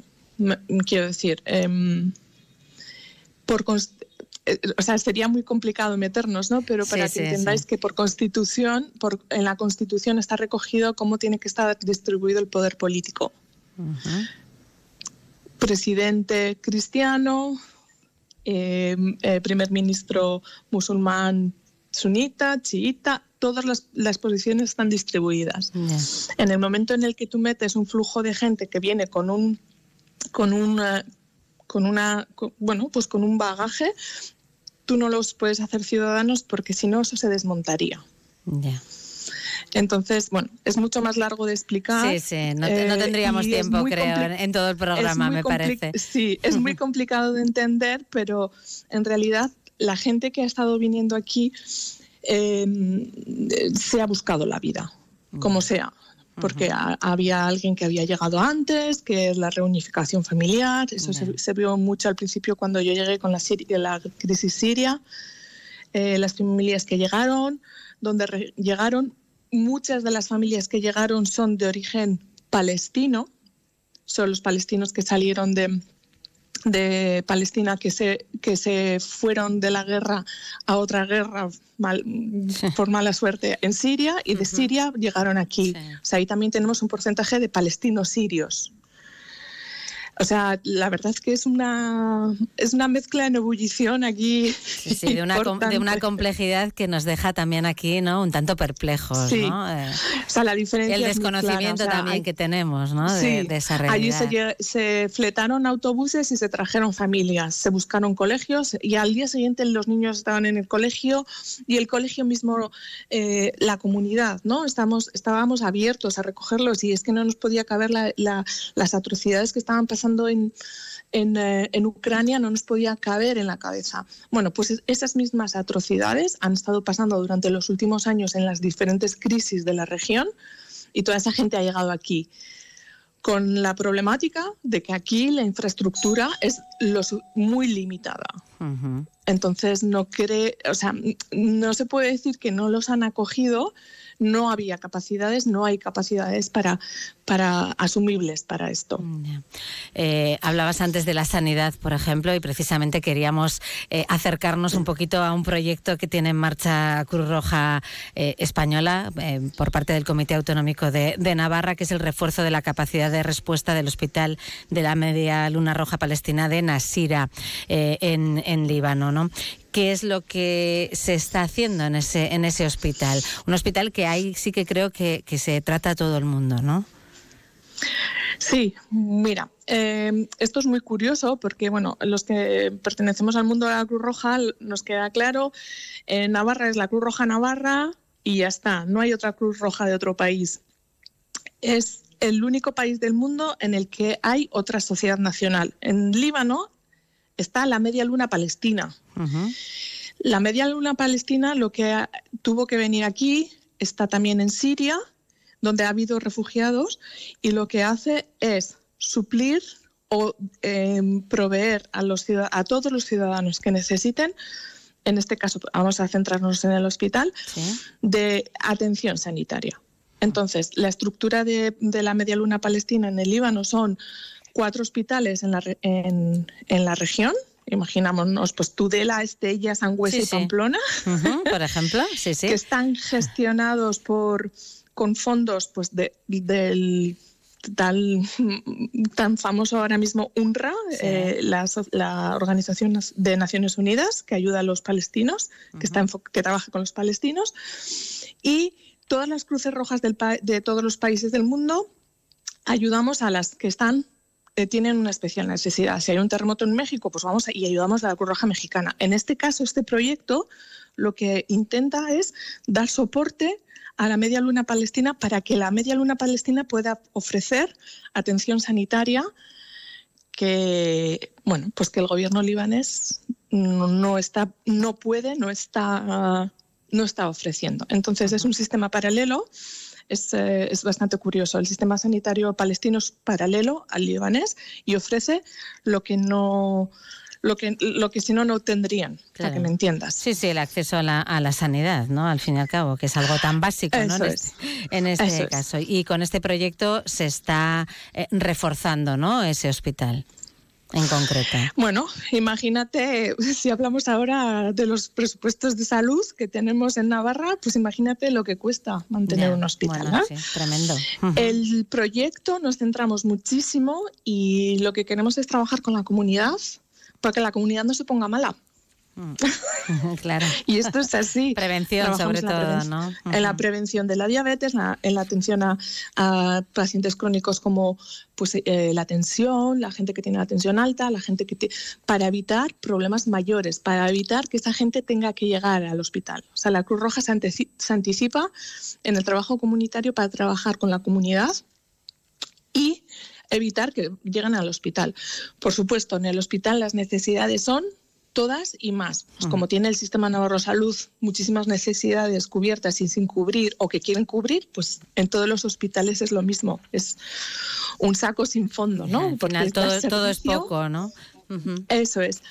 Entonces, la Cruz Roja lo que hace es muchísimo trabajo de comunidad y prevención, formar voluntarios, primeros auxilios, asegurarte de que, pues de que los, los, focos de problemas no estén. Podemos hablar de fuentes eléctricas, de, prevención de incendios, cómo actuar en caso de incendios.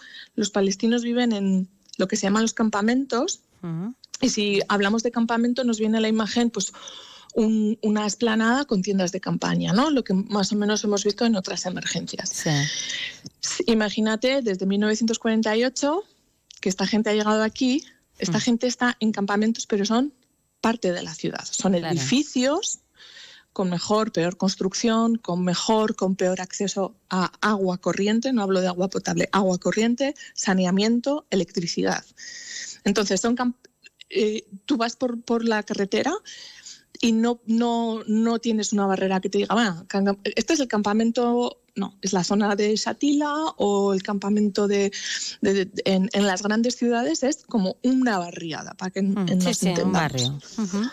Entonces, en ese barrio eh, normalmente hay una oficina pues, que, tiene trabajadores sociales, porque si algo tiene bueno la, comunidad palestina es que es muy, muy comunitaria. O sea, quiero decir, ha estado tan, tan, um, tan necesidad, tan, tan, con tantas necesidades que se han unido muchísimo. Entonces, hay, un, hay un, componente de trabajo comunitario muy potente que en, otras, en otros países, voy a hablar de Asia o de Sudamérica, que hemos trabajado, no lo encuentras aquí. Eh, si yo tengo algo para comer, lo voy a compartir, no se va a permitir que un niño vaya sucio por la calle, es muy curioso, es la cultura árabe en este aspecto. Entonces, el trabajo comunitario para nosotros es, es, imprescindible, tenemos que formar voluntarios, tenemos que equiparlos con equipos de primeros auxilios, tenemos que evitar que haya accidentes, tenemos que evitar que haya fuentes, por ejemplo, de, de tifus, ¿no? de aguas, de aguas no, que no corren y aguas mm. sucias. Eh, la gestión de residuos sólidos, de la basura, que es que son, son cosas tan básicas en Pamplona. Tan, básicos para, tan básicas para nosotras que, claro, nos sorprende. Eso es, que, no, que no nos hacemos la idea, que no nos hacemos la idea que cada vez que voy al baño y tiro de la cadena, ese agua, para mí eso es una cosa que me tiene loca. Ese mm. agua es, la podría beber, es potable el agua del baño. Y aquí es como... Eh, perdona, o sea, eh, es, un, choque eh, importante, ¿no? O sea, no estoy diciendo ni... pero es que para hacerte la idea en Pamplona de lo que es esto, ¿no? O el acceso a la electricidad, con toda la crisis económica que ha habido, mm. el gobierno no puede dar electricidad, ha estado muchos años sin dar electricidad. Eso se ha suplido con generadores, eh, con generadores privados. Eso es un negocio. Y no todo el mundo accede a, la electricidad. Y si tú no tienes electricidad, al final haces un cambio de hábitos alimenticios, porque no tienes frigorífico y no puedes cocinar y no puedes mantener la comida. Entonces, eh, es una rueda al final, claro, sí, sí.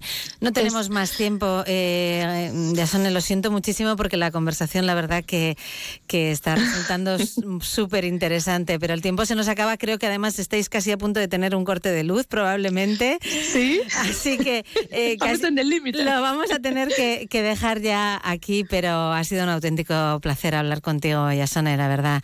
Eh, nos has explicado cosas que probablemente pues nunca nos habíamos planteado, de cuál es la situación y la realidad de, vuestro día a día, ¿no? Allí eh, en, Líbano, concretamente en Beirut, donde tú te encuentras. Muchísimas gracias por habernos dedicado estos minutos cuando queráis, más y mejor. Vale, gracias. Vamos a recordar que, que Yason es voluntaria navarra allí de Cruz Roja eh, en Líbano, eh, en Beirut concretamente, y que hemos hablado con ella también, pues dando, intentando dar visibilidad a, esas crisis que va encadenando una tras otra ese, ese país dentro del proyecto Inolvidables, esa iniciativa de la Fundación Caja Navarra. Muchísimas gracias. Un saludo.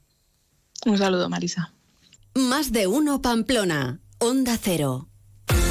En el centro del polígono Mutilva, estación de servicio MG Mutilva Ripost. Somos una estación de servicio tradicional en atención al cliente, pero nuestros precios son low cost, insuperables en combustible de alta calidad. Estación de servicio MG Mutilva. Y según el importe que repostes, te llevas un regalo. MG Mutilva Ripost, en la calle central del polígono Mutilva, con fácil acceso. Ven a conocernos y reposta con nosotros. Ven a Muebles Amat. Solo este mes descuento directo de 100 euros por cada 1000 euros de compra. Muebles Amat. Polígono Mutilva Baja Calle y mueblesamat.com. La provincia de Huesca es el mejor destino de aventura de Europa y el segundo del mundo, solo por detrás de las Islas Azores. Y eso es porque no han estado en Huesca. No te equivoques, elige Huesca, elige la magia. No hace falta irse tan lejos para que disfrutes de tu propia aventura o de la también mágica Ruta Dulce con nuestra exquisita pastelería. Huesca la magia, mucho más cerca de ti. Diputación Provincial de Huesca. Restaurante El Colegio con Alex Mújica. Descubre nuestro menú del día, saborea nuestros secretos y disfruta de la cocina de Alex Mújica en uno de los lugares con más encanto de Pamplona. Restaurante El Colegio con Alex Mújica. Te esperamos en Avenida Baja Navarra 47. Haz tu reserva en el número 948 22 63 64 o en restauranteelcolegio.es. Una de cada diez mujeres sufre de endometriosis, enfermedad que provoca dolor y problemas de fertilidad. Es importante tener un diagnóstico temprano y empezar cuanto antes un tratamiento eficaz. En Estudio Médico Navarro disponemos de una unidad altamente especializada en endometriosis. Estudio Médico Navarro, en calle Isaac Albert 7, teléfono 948 24 12 36, www.estudiomediconavarro.com. Más de uno Pamplona, Onda Cero. En Navarsol, tus mejores viajes para esta Semana Santa. Disfruta de tus vacaciones con vuelos directos desde Pamplona. Tú eliges, te llevamos a Cracovia, Praga, Roma, Estambul, Zagreb. ¿Qué destino prefieres? Con salidas el 28 de marzo y regreso el 1 de abril. Porque vayas donde vayas, ven a Viajes Navarsol 948 19 87 58. Más información y reservas en nuestra web navarsol.com. Viajar, viajar, escapar, ver, soñar y desaparecer, dar un salto y conocer el mundo. La aventura, el exotismo, la cultura, la diversión, lo quiero todo y todo lo tengo en Viajes Marfil. Con ellos sé que puedo llegar a cualquier parte. Viajes Marfil, te atendemos en la Plaza de los Fueros en Barañáin con fácil aparcamiento. 948-286-268 y viajesmarfil.com. Viajes Marfil, todo el mundo en tu maleta.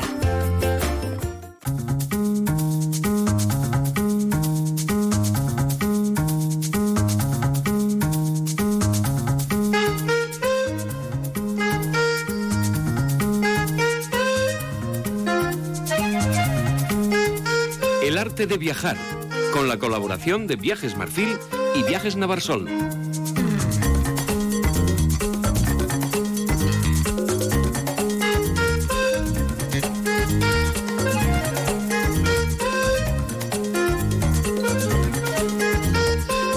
2 menos 14 minutos, ya vamos preparando la maleta, nos vamos de viaje en el arte de viajar con Viajes Marfil y Viajes Navarsol. Saludamos a Juanchi Patús de Viajes Navarsol. Muy buenas tardes, Juanchi. Buenas tardes, Marisa, a todos los oyentes. Y también a Ángel Olave de Viajes Marfil. Muy buenas tardes, Ángel. Bueno, creo que no nos escucha Ángel ahora mismo. En cuanto podamos, le saludamos de nuevo. Porque hoy me queréis llevar a Italia, ¿no? Que no, no conozco Italia, fíjate. Bueno, Marisa, mira. No tengo eh, perdón. no, es que lo has dicho además hoy, eh, cuando íbamos a planificar el, el programa, eh, pues bueno, hemos hablado y vamos a hablar de Italia. Pero es lo que acabas de decir. Eh, muchos de nuestros oyentes han estado en Italia, muchos navarros también, por supuesto es un país que lo tenemos cerquita y que es muy atractivo, pero también muchos de los que están escuchando no han ido a Italia porque como está tan cerca, de ya iré, ya Sí, iré, es ya iré. lo típico y eh, el ejemplo lo tenemos enfrente, que tenemos a Marisa, que no conoce Italia. Bueno, pues eh, es que Italia mm, no se puede explicar mm, lo que vamos a ver o lo que podemos, eh, digamos, mm, disfrutar, ¿no? Pero sí que, mira, mm, tu compañero me ha dicho, y quiero decirlo, eh, escuchar o decir eh, si has oído alguna vez el síndrome de Stendhal. Sí, pero no, no me acu- Sí que lo he oído y ahora mismo lo- no me acuerdo no lo de voy lo a, que es. No lo voy a describir, lo voy a leer, ¿vale? A ver, venga. Eh, puede catalogarse como una enfermedad psicosomática que causa un elevado ritmo cardíaco, felicidad, palpitaciones, sentimientos incomparables y emoción cuando el individuo, en este caso el cliente, es expuesto a obras de arte especialmente cuando están, son consideradas extremadamente bellas. Esto nos va a pasar en Italia. Esto es una enfermedad Mm, fíjate. una enfermedad del turismo, una Ujú. enfermedad de cuando viajas, ves cosas tan maravillosas que te crea, pues como ha dicho, una palpitación eh, Ujú. diferente o simplemente un sentimiento de, de que te, te encuentras en algo que, que igual no, no llegas a, a percibirlo, ¿no? Bueno, pues eso se llama el síndrome de Stendhal, ¿vale? Vale. Y quería empezar precisamente porque vamos a hablar de un país, vamos a hablar de, de- de una cultura que la tenemos por suerte muy, muy cercana, pero vamos a hablar de un país que cuando ves un, un folleto, cuando ves eh, algo que, que- que- que te va a orientar para qué disfrutar, yo te leo Italia Magna, Italia multicolor, Italia romántica, Italia al dente. Hay muchas Italias. Italia monumental, Italia bella, Italia clásica. Puedo seguir y seguir y Sí, sí, seguir. porque Entonces, ¿qué pasa? Que al final, pues bueno, sabemos que en Italia, mm, empezar por donde empecemos, pues eh, podemos tener un, un innumerable sensaciones, pero lo más conocido, lo que aquí podemos orientar a nuestros clientes, pues es el Italia clásico, Claro, ¿no? vamos Digamos- a, a saludar a Ángel, Ah, que vale. ahora creo que sí que nos escucha. Ángel Olave de Viajes Marfil, buenas tardes. Hola, eh, buonasera. Ahora sí, buonasera. Buonasera, buonasera. Por la matina. Bueno, el teléfono que no para de sonar en, en Viajes Marfil. Oye, que no pare de sonar. Y que no Tanto en viajes pero- Marfil como en viajes Navarsol. Si nos respeta mm, 10 minutitos mejor. Sí, sí. Ángel, eh, ahora que estás ahí, estaba hablando de un compañero aquí de la radio, me lo, ha, me, lo ha, me lo ha dado a conocer, el síndrome de Stendhal, que yo sinceramente no lo había oído nunca, pero, pero es el síndrome de- de- del turismo. El síndrome que por ver cosas maravillosas te crea una felicidad y una, palpi- una palpitación eh, diferente. ¿Eso lo habías oído hablar? Yo no lo había oído hablar, de verdad. Yo la verdad es que, eh, eh, o sea, el nombre, si me lo dices así de repente, no. Sí que había oído hablar alguna especie de eso, de, de síndrome, pero no sabía si era, como has dicho la palabra, esa rara. Bueno, pues... es- Stendhal, ¿no? El- ¿eh? Stendhal. Pues Bien. que lo sepas. Sí, Pues bueno. Ya lo Pero bueno, eso, eso, es, eso, eso es muy lógico, lo que sí nosotros por experiencia lo sabemos, ¿no? Sí, Que exactamente. tu, que tu espíritu se queda en sí mismo viendo eh, ciertas eh, cosas, viendo países, lo mismo de naturaleza que de, de monumentos, etcétera, pues bueno, es así, ¿no? Italia, la verdad, Italia tiene mucho, mucho. O sea, tenemos ahí, yo creo que en cuanto a obras de arte, de arquitectura, del renacimiento, de todo, yo creo que más que en todo el mundo. Yo creo que lo primero que hay que hacer cuando uno se plantea un viaje a Italia es elegir los lugares que quiere ver, porque todo me parece que es imposible, ¿no? Ah, Eh, ahí vamos a no a- ser ahí- de que vayas a pasarte unos meses. Ahí no quería yo, llegar yo, ¿no? Porque Italia efectivamente eh, tiene mucho y si ya nos metemos en el tema cultural, en el tema eh, monumental, pero yo siempre eh, creo que Italia lo que hay que hacer es, como dices tú, hacerse una ruta, ¿no? Eh, planificarse un viaje. Y muchos de nuestros oyentes, cuando hablan de Italia, pues igual lo que más les atrae al final es Roma o igual es Venecia, porque Venecia es una ciudad diferente. una ciudad- Pero yo creo que la ciudad monumental, la ciudad mm, por excelencia de Italia es Florencia, ¿no? Primero porque es la ciudad que está en la- bella Toscana, segundo porque eh, es una ciudad muy fácil eh, de manejarse, de, de andar, de patear, eh, el centro es, es, es- es todo, digamos, muy exclusivo, muy, muy pequeño. En cambio, hablamos de ciudades igual más grandes como Roma y efectivamente tenemos que, que- que diferenciar por zonas, ¿no? Por eso yo lo que siempre plantearía a- que quien decide ir a Italia, que tiene dos opciones, la opción más fácil ahora mismo es coger el vuelo Pamplona-Madrid, Madrid-Roma, ¿no? Pero una vez que llegas a, a Roma, mm, o entres por el sur o por el norte, eh, está muy bien planificado el recorrer eh, mm, con, con tren, ¿no? Porque a veces muchos de los oyentes que nos escuchan dicen, pues me voy a, a ver cómo me muevo, ¿no? Bueno, pues Italia tiene una, una red eh, ferroviaria muy, muy interesante y sobre todo hacer el clásico, el, el Florencia, Venecia y Roma, es muy fácil. Al final es un viaje de ocho días, es un viaje que cualquiera de las tres ciudades te va a llenar y vas a, a saber lo que es la Italia monumental, pero no nos olvidemos de que Italia, eh, desde el norte, Milán, hasta, hasta llegar a, a lo que es la bota, que le llamamos Ujú. la costa Sí. amalfitana, que es un viaje espectacular para los que piensan eh, recorrerlo en vez de en tren, en, en- en- en coche y moverse, pues es otra, otra de las Ujú. opciones que, que- que podemos ofrecer, ¿no? Eh, Ángel, ¿te, te parece que es así, no? Me, me parece, me parece. Y aparte, como muy bien dices, es un viaje para callejear, yo, yo suelo decir, ¿no? Porque perderte en el Ponte Vecchio de, de Florencia o la Plaza de la Signoría o, en fin, es, es vas callejeando y es, la verdad, es espectacular, ¿no? Desde las casonas medievales hasta, eh, bueno, en, en Florencia que se dice que es un museo al aire libre, ¿no? Porque tienes una serie de estatuas monumentales allá en la zona, por ejemplo, en la Plaza de la Signoría, eh, o bueno, y luego ya tiene unos museos, el Uffizi, el Museo de la Academia, con el incomparable y maravilloso Miguel Ángel, Maravilloso. en fin. geen un, montón de cosas que te vas de... Y luego, muy cerquita también, ya nos salimos un poco, como dice Juan Chino, Roma es una ciudad extensísima en esas siete colinas que dominan Roma y ahí tenemos que seleccionar, ir viendo por partes, ¿no? Vámonos hoy a la zona de la Plaza de España, el, Panteón, esto, mañana nos vamos a dedicar al, al Vaticano, en fin, cada día tienes para dedicar a una zona de Roma. Y luego también entre Florencia y Roma eh, hay una ciudad que a mí me encanta, que es Siena.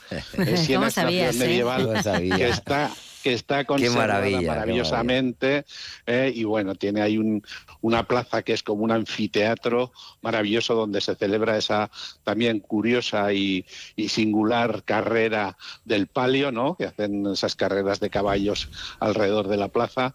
En fin, eh, la verdad es que Italia, eh, bueno, aparte que nosotros nos sentimos muy a gusto porque tenemos unas culturas muy, muy, muy parejas y muy similares, el idioma se entiende bastante, eh, a los dos días que ya llevas ya, ya empiezas a entender. Al principio te cuesta un poquito, pero el italiano para nosotros, digamos, es un, idioma que aunque no lo hayas estudiado ni nada, pues es asequible y eso ayuda mucho también a sentirte a gusto. Y Ángel, y en este momento, y la gastronomía, porque todos los países donde vayas, siempre la comida italiana es, es la comida que más eh, aceptación tiene, pero una vez que vas a Italia, y eh, acabo de leer, ¿no? El Italia mm. al dente, ¿no? esa pasta. Bueno, ¿a quién no le gusta la pasta? A cualquier, pero es que en Italia es diferente. Yo siempre digo, por ejemplo, cuando hablamos del Caribe y dices, oye, pues has tomado ron y te has traído una botella de ron. Pues no sabe lo mismo el ron tomártelo allá que tomártelo aquí. ¿Vale? Pues la pasta igual, la pasta cuando llegas a Italia y te dan de comer y de cenar pasta y pasta y pasta, dices, pero si es que la hacen de cualquier forma y mm. es cualquiera de ellas es buena, ¿no? Por lo tanto, la gastronomía, eh, el idioma, eh, el país que es tiene una connotación muy, muy especial, es un país mediterráneo. Eh, yo creo que al final es un viaje muy, muy completo. Y, me gusta resaltar que a veces, siempre cuando hablamos de Italia, el, sueño es ir a Venecia. Venecia es una ciudad pues, totalmente diferente, una ciudad que merece la pena de disfrutar, de navegar por sus canales, pero vuelvo a decir, que eh, Italia tiene más que Venecia, tiene más que Florencia, tiene más que Roma. Y uno de ejemplo es, como hemos comentado y ha dicho Ángel ahora mismo, esa ciudad que está entre medio como es Siena, la ciudad de Pisa, que tiene eh, pues eh, algo que, que, que, que no lo vas a encontrar por ahí. Y después sobre todo me gustaría resaltar esa bota, la bota de Italia, la parte de abajo, que es la costa amalfitana, que me parece un paraíso para recorrerla en verano, sobre todo a partir de mayo, el que quiera hacer un viaje a su aire y merece la pena. Y no nos olvidemos de que a veces también puede ir en coche con ferry desde Barcelona hasta ah, eh, Roma o incluso hasta Capri y Nápoles, ¿no? Bueno, desde luego las opciones son tantas que ahora mismo yo tendría complicado decidirme por una. Tiene aquí Juanchi un folleto, Ángel, que vamos, Mm, todas las opciones posibles. Es ¿eh? que eh, lo he traído porque precisamente le comentaba a Marisa Ángel que uno de los mm, destinos más fácil de vender es Italia y a la vez es más difícil porque muchos de los clientes mm, dicen, va, como está cerca no voy, pero... Sí, es como el típico sitio que lo vas dejando... Bueno, Marisa no ha ido. No, no, yo no conozco, no. No conoce Italia. No, tengo ahí... Eso es, es imperdonable. Y, hablando, hablando de gastronomía, que nos parece que solamente es la pasta, pero mira, en, en Florencia está la famosa chuleta florentina que no le envidia a nuestros chuletones. ¿eh? Qué, combinación tan perfecta. Y luego y no, y no te digo nada y no te digo nada de los gelatos. ¿eh? Bueno, bueno, bueno. Madre mía. ¿Y sabes cuál es uno de los platos típicos? ¿qué es la hora de comer? Que nos vamos. ¿Cuál es uno de los platos típicos en Venecia? Los higaditos. A mí me gustan. En serio, ¿eh? O sea, es uno de los platos típicos, Ay, ¿no? Que tengo mucha hambre, que nos tenemos que ir a comer. Juanchi, Ángel, gracias a los dos. Hasta la semana que viene. Gracias a vosotros. Nos tenemos que ir enseguida, pero antes tenemos que escuchar el punto final hoy de José Antonio Navidad, director de Pamplona Actual. La realidad virtual o la realidad aumentada ya está aquí para quedarse. Seguramente habrán visto algunos de esos vídeos en los que se pueden ver a personas caminando, conduciendo o en el metro interactuando con las nuevas gafas de Apple que se venden ya en Estados Unidos. Aunque no se venden en Europa y todavía hay una importante brecha económica, dado que son prácticamente un artículo de lujo, más tarde o más temprano esta tecnología que ahora nos parece una marcianada la veremos aquí en Navarra. Los que peinamos algunas canas sabemos cuán raro se nos hacía ver a personas hablando solas por la calle hace no tanto y cómo los teléfonos inteligentes lo han cambiado todo para bien y para mal. Y es que estas gafas crean una realidad nueva que abre campos novedosos, seguramente interesantes para poder realizar operaciones precisas, por ejemplo, en cirugías complejas o en ámbitos muy técnicos, y permite también nuevas modalidades laborales. Esa realidad alternativa ampliada puede tener ámbitos inquietantes, por otra parte, como el procesamiento de imágenes en vivo la posibilidad de sustituir los rostros de las personas que vemos por otras creadas artificialmente, como se ve, por ejemplo, en esos vídeos los que una chica sustituye la cara de su novio por famosos. Con todo, habrá que empezar a regular cómo interactuamos con estas tecnologías del futuro en los ámbitos cotidianos. No vaya a pasar como en los teléfonos móviles, donde más de 20 años después seguimos esperando y empezando a adoptar medidas en los colegios. Pues con este punto final nos despedimos, nos vamos ya. Mañana volvemos a las 12 y 20, como cada día aquí en Onda Cero. Sigan en nuestra sintonía, manténganse informados. Hoy es una jornada complicada por esas protestas de los agricultores, también aquí en Navarra. Enseguida a las dos y media llega la información de nuestra comunidad. Nosotros volvemos mañana, como les digo. Hasta entonces, muy buenas tardes.